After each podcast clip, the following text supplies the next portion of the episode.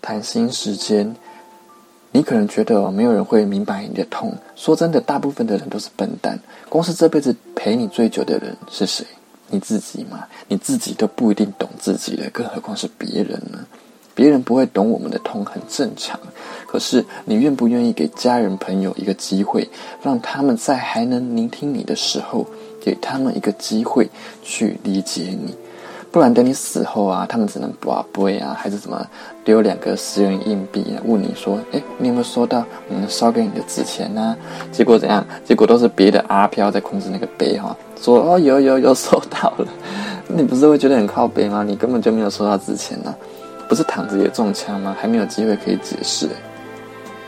有时候说真的，找人讲有什么用？我我自己都会这么觉得耶。可是找人谈心哦，本来就跟刮刮乐一样嘛。有时候他懂我，他说中我的感受，诶，我觉得我讲出来之后比较舒服了，或是发现了自己的盲点，哇，那就恭喜你中奖了。但也有可能对方只会讲一些屁话啦，啊，让你不要想太多啦，你就是怎样怎样才会怎样怎样。遇到这种明谢惠顾的人哦，请赶快 get out。滚开！哈，淘汰他。如果亲友都讲完了，真的不行，还有医生可以试试看。要是你真的没人也没钱，诉说你的痛苦，你不妨跟我说说看你的心情。有时候跟陌生人讲心事，反而是最没有负担的，不会有偶像包袱嘛？他也不认识你。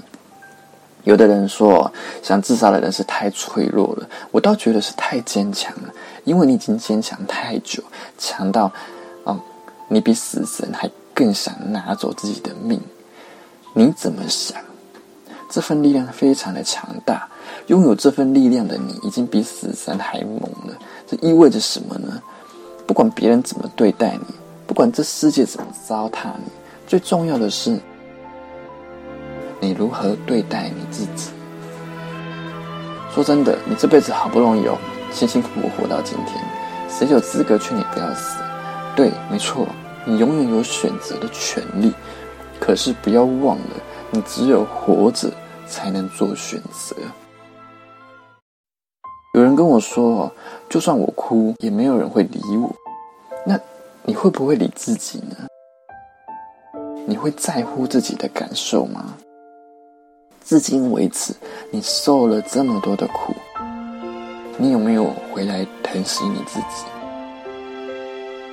你能不能试试看，把一份温柔留给自己？